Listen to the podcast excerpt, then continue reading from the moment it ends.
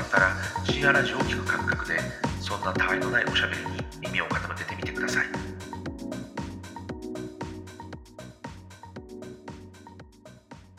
実際話しかけられるしねこっち住んでるとやっぱりなんかそういうだから話しかけることもあるし話しかけられることもあるしなんか普通なんだよねだからそれが日本にいて声をかけられるってめったにないような気がするよね。あのね、犬散歩してるとね、道聞かれるよ結構。ああ、そう。まあ、近くの人だな、近所の人だなっていうのがやっぱりはっきりわかるからだろうね、確かに。あーと、いい人に見えるんだろうな犬とかいるっていうのは確かに、いい人に見えるんだね。 そうだ、そうだね。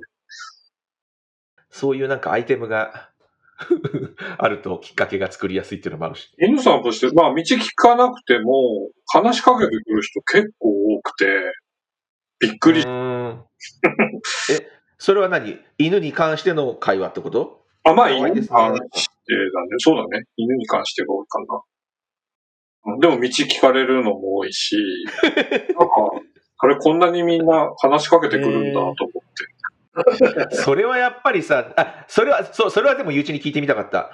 あの、新、ね、と都心に住んでいた時と、今と、やっぱり差があるのそれは、そこは感じ方がやっぱりだいぶ違うってことそれはね、人がいないから話しかけてこ ない。犬さん今は、今の方が。あんまりいないから人に会わないね。家はいっぱいあるんだけそうかそど、都心はやっそうぱかりね、そこら中に人がいるから、うん話しかけられる確率も多かった。そっかそっか。それは確率のもん、あの、人と会うかの確率の問題なのそねう。そうどういう人がっていうよりも、多分、確うん率そっかそっか。そうだよね。だから話すきっかけは欲しいんがってんのかもね。うん。そうかもしれないね。なんかきっかけがあれば話して、話せるって思ってるのかもしそれれはな、いね。高齢者じゃない。だから困っとか。ているっていうのもそうかな。あ、高齢者ね。うん、うちに話しかけるのはみんな高齢者だったりするの。あ、いろいろもえう、なんか子供とかも話しかけてきたり。子供。へえ。でもね、やっぱりね、子供とかだと変な風に思われたら嫌だなと思ったり、確かにすそうるだよね。それ見た時によくあるじゃん、そううん。うん、連れてかれちゃうのかなとかね。そうそういう風に、変な風に、こう映されて、変な風に、変なおじさん、そうだよね。この人から、そう変なおじさんでしたみたいなの嫌だよね、確かに。そういうの怖いなって。うん。ワンちゃんを連れているっていう、そう。そう障壁が下がるっていうのは確かに。まあでも、確かにどういう人に、何か自分がじゃあ困った時にどういう人に声をかけようかって思った時に、やっぱすごい選ぶもんね、確かにね。そういう意味では。うん、やっぱり若い女性はやめておこうとかさ、ああ、それはあるね。 なんかおばさん、おばちゃんとかに聞こうとかさ、なんかわかんないけど、そういう、 自分の中でやっぱり勝手に選択してんな。話しかけやすそうな、あの、か答えてくれそうな人に声をかけるっていうのは選んでるから、向こうも、まあそれは選ぶよな。うんそういう意味では、だからアメリカでは声をかけられるっていうことは選んで、選ぶ、選んでいないのか、あるいはアメリカでは自分は安全な方な人だと思われて声をかけられているのか、それは面白いかもしれない。あ、でもわかんない。今のところコネチカットに引っ越してから、どうだろう、声かけられるのかな。やっぱりほら、だってカリフォルニアはアジア人いっぱいいるから、アジア人に声かけるの全然普通だったと思うけど、最近はあんまり声かけられてないかな、そう考えてみると。まあ、それもでも、人と会う機会が、人がそん少ないっていう問題ともしかしたら関係があるのかもしれない。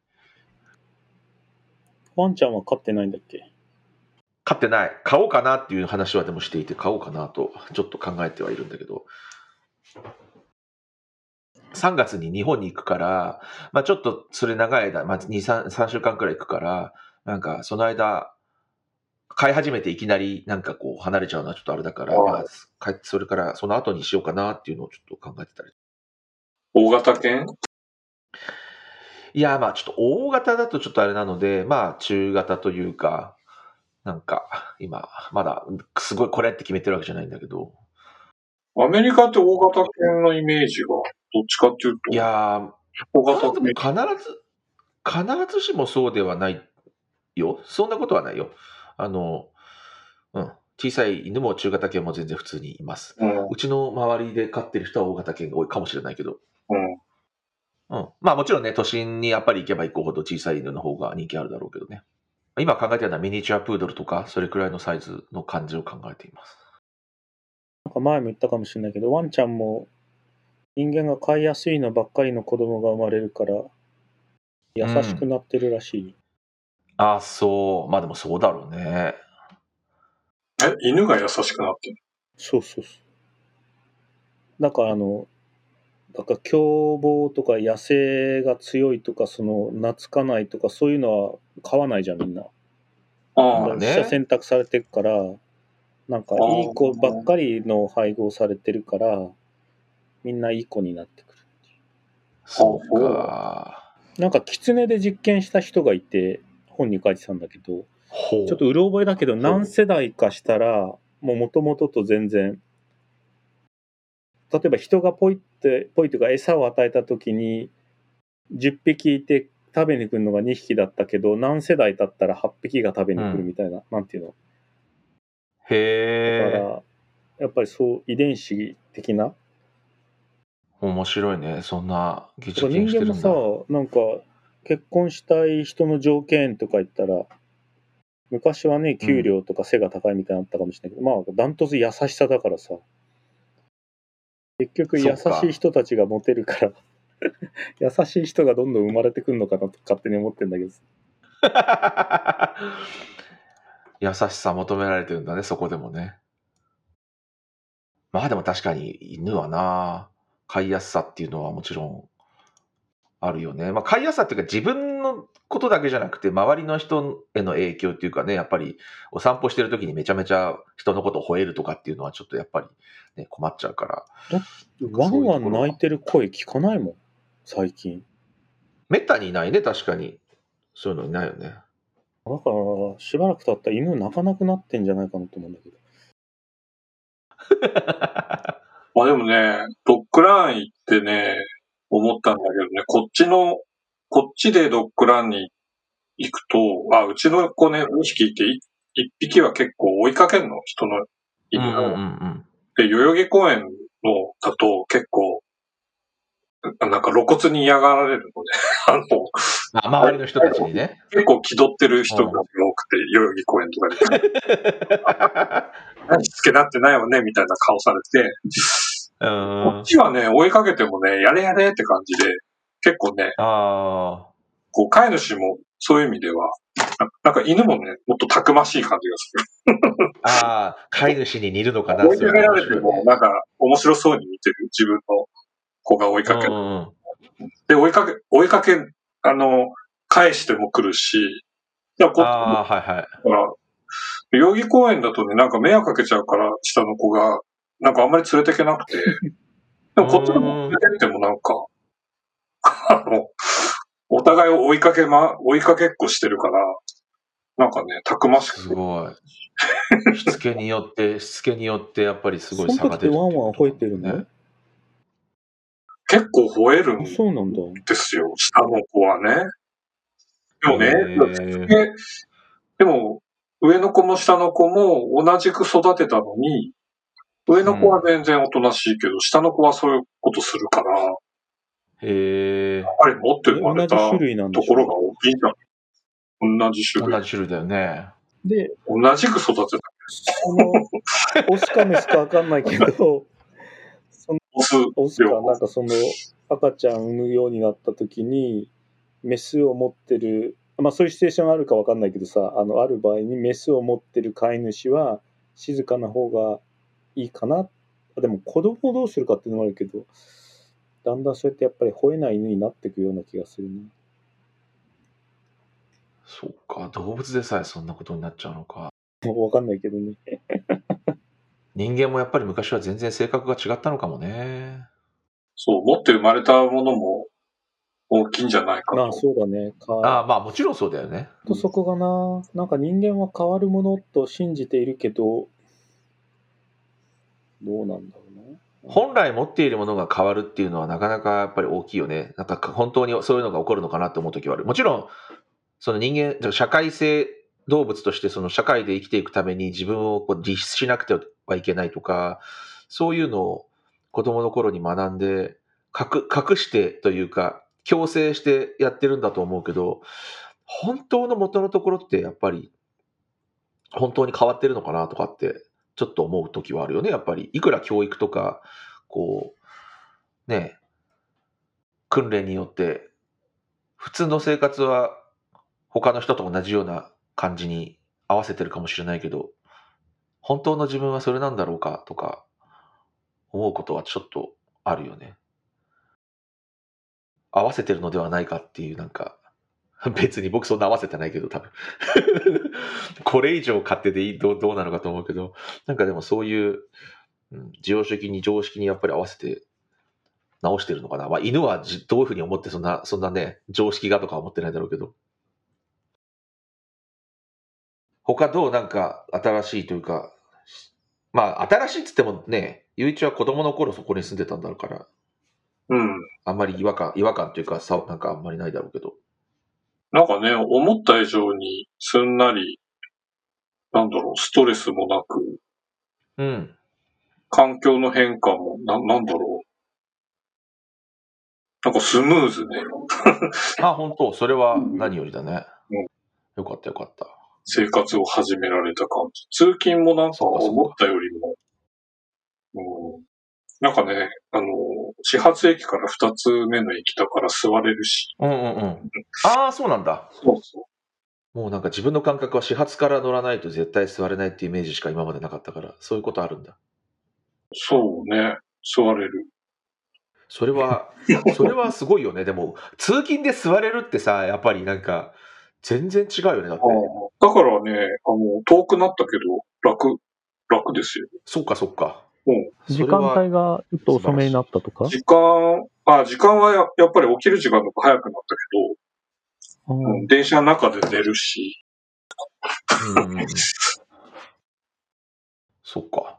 それは良かった。うん、通勤って本当に無駄な時間だもんね有効に活用したいよねだからのみは本を読むしゆういちは寝ると寝て音楽聴いて、みたいな。 でもね、結構ね、うん電車の中、ちょっとこう寝るとリフレッシュしないそういうよねそうだよね昼寝ってそういう効果もちろんあるもんねだって、だから、帰るときもかで寝て、結構、帰りも寝られ帰りも座れるの帰りますからねすごいじゃん帰りも座れるんだ結構だから、その、リフレッシュするいい時間かも、僕はもうえ確かにね。ー、帰りも座れるんだなんか目つぶってるだけで、入る情報って全然違うってうんあ言うじゃないですうか。だんから、もうほんと5分、疲れてる時5分だけでも目つぶるだけでも、寝てなくても、5分だけでも目つぶると、こう、リフレッシュする。そうだよね目から入ってくる情報はすごいからねいややっぱりすごいそれをシ脳ャシャットアウトすることによって脳が少し休まるんだよねやっぱりそうや、スマホだし。うんこれなんかあの、じこういうビデオ会議システムで画面出さないときあるじゃない、うんまあ、あの社内の会議とか人によって出さないと別かねにそうそう画面出さなくてもいいよみたいな時でなんか他人が同士が会話してんの見てあこれ全然興味ないなとか分かるよねそうだねこいのなんてそうだからねそう本当はビデオ出しておいた方が、だから、ちゃんと聞いてるかとか分かって面白いよね、やっぱり。だって、違う仕事してると目目線がやっぱり下に落ちてたりとか、違う画面見てたりとかさ、なんか、すぐ分かるよね。そうそうそうだからすぐ分かる携よね。帯見てるのもわかるよ。うん。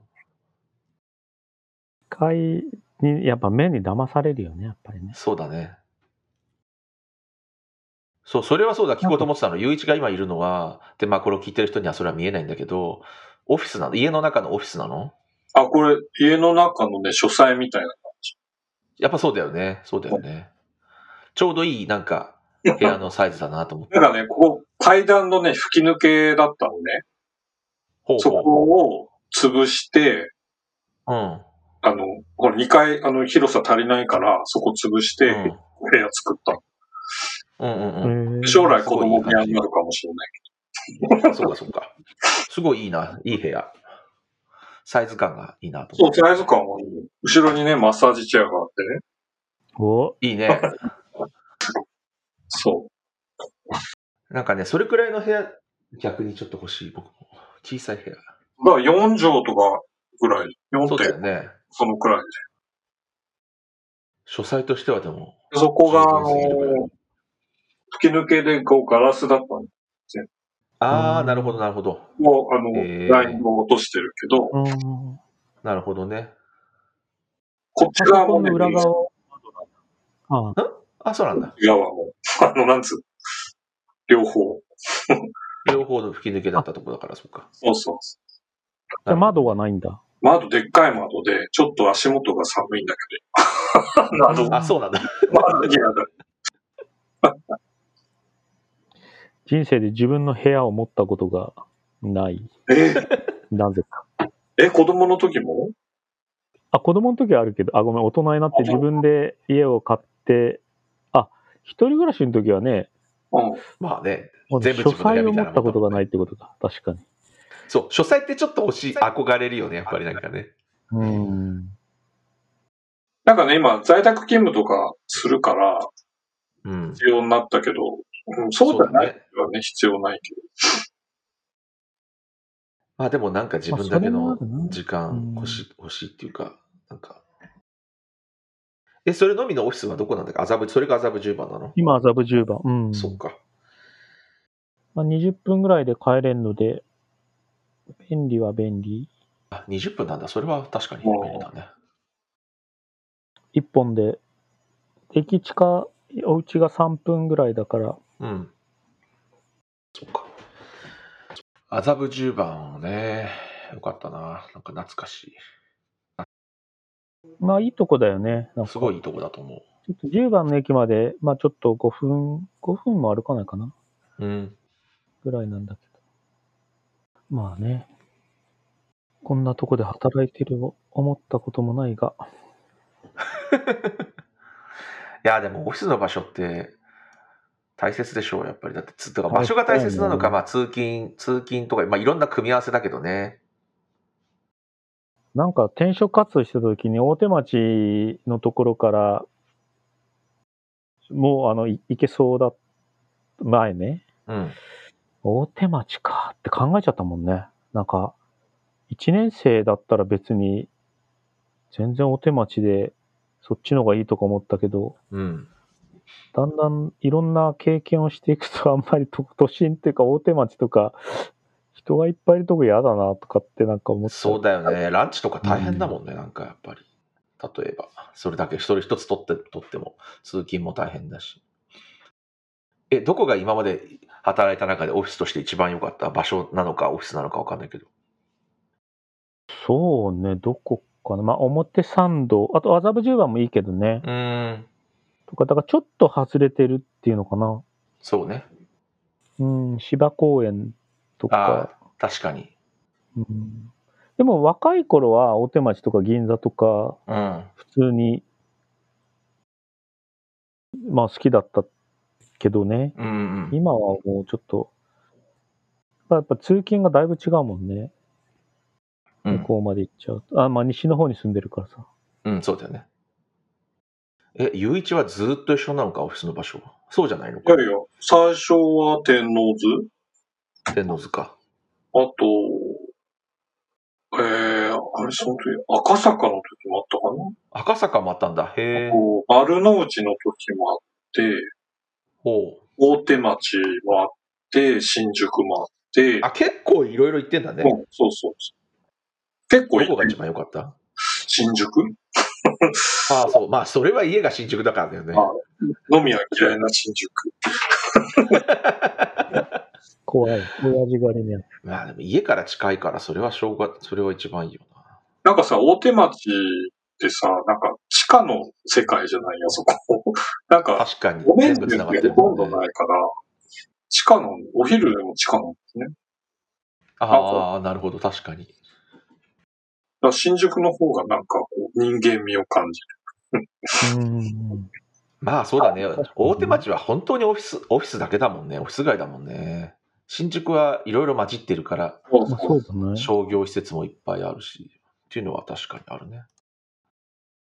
そうか、僕が一番、オフィスとして一番良かったのは、えっ、と、あそこは何になんだえっ、と、アークヒルズの辺だからまあ一応、ため池赤た坂め池山王がそう、駅としてはため池山王と六本木一丁目が近かったんだけど、あそこのオフィスがすごい良かったね。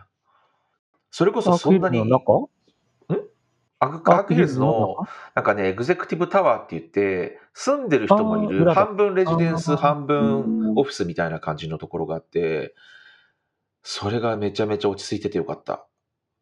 そんなに混んでないし、周り結構あの、ニューオあの、なんだっけ、大ん大倉ホテルがあったりとか、あの、だ米国大使館があったりとか、結構なんか静かな環境で、で、そんな混んでないし、で、食べ物屋さんもでもアークヒルズとか、こっち側のなんか泉ガーデンヒルズとか行けば、ちょっとガーデン、泉ガーデンか、とかに行けばちょっとあるし、で、桜、春は桜がすごい綺麗で、そうだね。桜そう桜坂。あそこすごい良かった。で、オフィス自体もなんか人の、てか本当お家みたいな作りになってるから、靴脱いで、なんか、すごいなんか、居心地のいいオフィスだったな、あそこは。これなんか不思議なんだけど、不思議ってわけじゃないけど、その、6社目ぐらいなんだけどさ、うん。なんか似たような場所なんだよね。あ、大そ手町、神保町、だからその、自分が勤めたある会社と、う。うん。ある会社がなんか2、3分内なんだよね。ほう。なんかその、セットになるんだよね。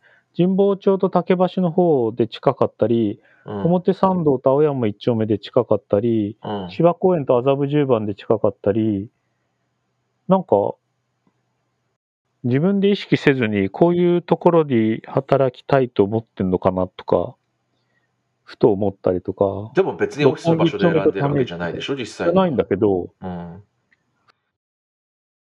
でもさ、オフィスの選び方って、会社のなんていうの、ちょっとカラーが若干出るよね。いるよね。うん。うん。そうだと思う。あ無意識に選んで。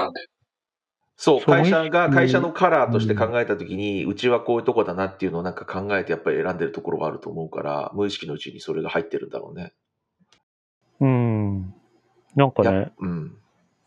やっぱりあるじゃん、その、六本木ヒルズタワーで、です、みたいな会社と、 わかんない。麻布十番のちょっと小さなオフィスですっていうのと、やっぱりなんか性格が出るっていうか、会社のなんかこう、ううちはこう派手ですっていうのとかさ、なんか、なんかうちはひっそりしあのやっていきますみたいな感じと、なんかそういうのがやっぱ出るんじゃない、まあ、オフィスそうだよね。オフィスの料金にも大きく、あの関係するだろうから。